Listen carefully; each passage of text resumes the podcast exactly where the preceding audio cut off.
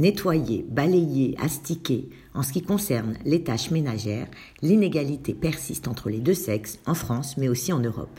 Mais dans certains pays, il y a des avancées en la matière. Ainsi, en Chine, un homme a dû verser 6300 euros à son ex-femme pour les tâches domestiques effectuées. Le pays s'est doté depuis le 1er janvier dernier d'une loi permettant aux conjoints qui s'occupent des tâches ménagères et des enfants de demander une compensation financière lors du divorce. En Argentine, un homme a également été condamné par la justice à indemniser son ex-femme en lui versant 8 millions de pesos, soit près de 160 000 euros, pour les tâches ménagères accomplies au cours de leur union. Diplômée en économie, cette femme de 70 ans s'était consacrée à l'éducation de ses enfants et aux travaux du foyer tout au long de sa vie conjugale. Le couple s'étant séparé en 2009 avant de divorcer en 2011 après 27 ans de mariage. Le mari l'a quittée alors qu'elle avait 60 ans révolus, âge de la retraite. Ce jugement provoque depuis de nombreuses réactions enthousiasmées.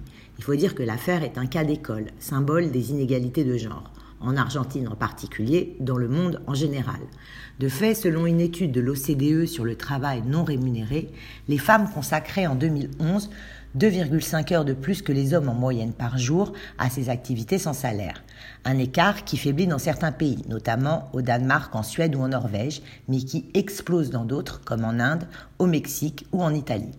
Avec environ deux heures de plus que leurs conjoints, les Françaises se classent, elles, dans la moyenne basse du classement, aux côtés du Royaume-Uni. Alors de telles décisions pourraient-elles être prises en France? Il faut savoir qu'en droit français, un tel mécanisme est bien sûr prévu.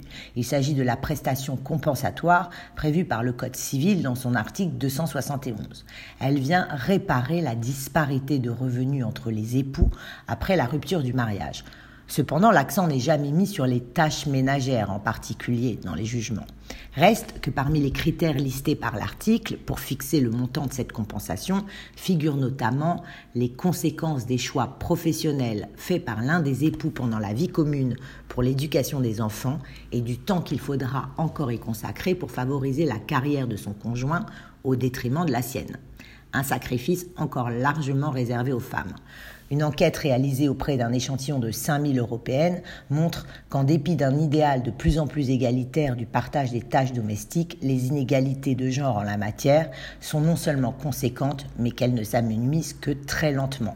L'effet MeToo et les débats médiatiques qui ont suivi sur la prise en charge de la charge mentale au sein du couple semblent, lui, assez faibles.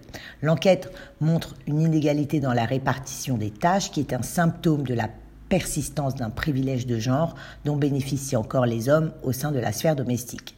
Une situation qui n'est pas sans favoriser les tensions au sein du couple, puisque près d'une Française sur deux admet qu'il lui arrive de se disputer avec son conjoint à ce sujet.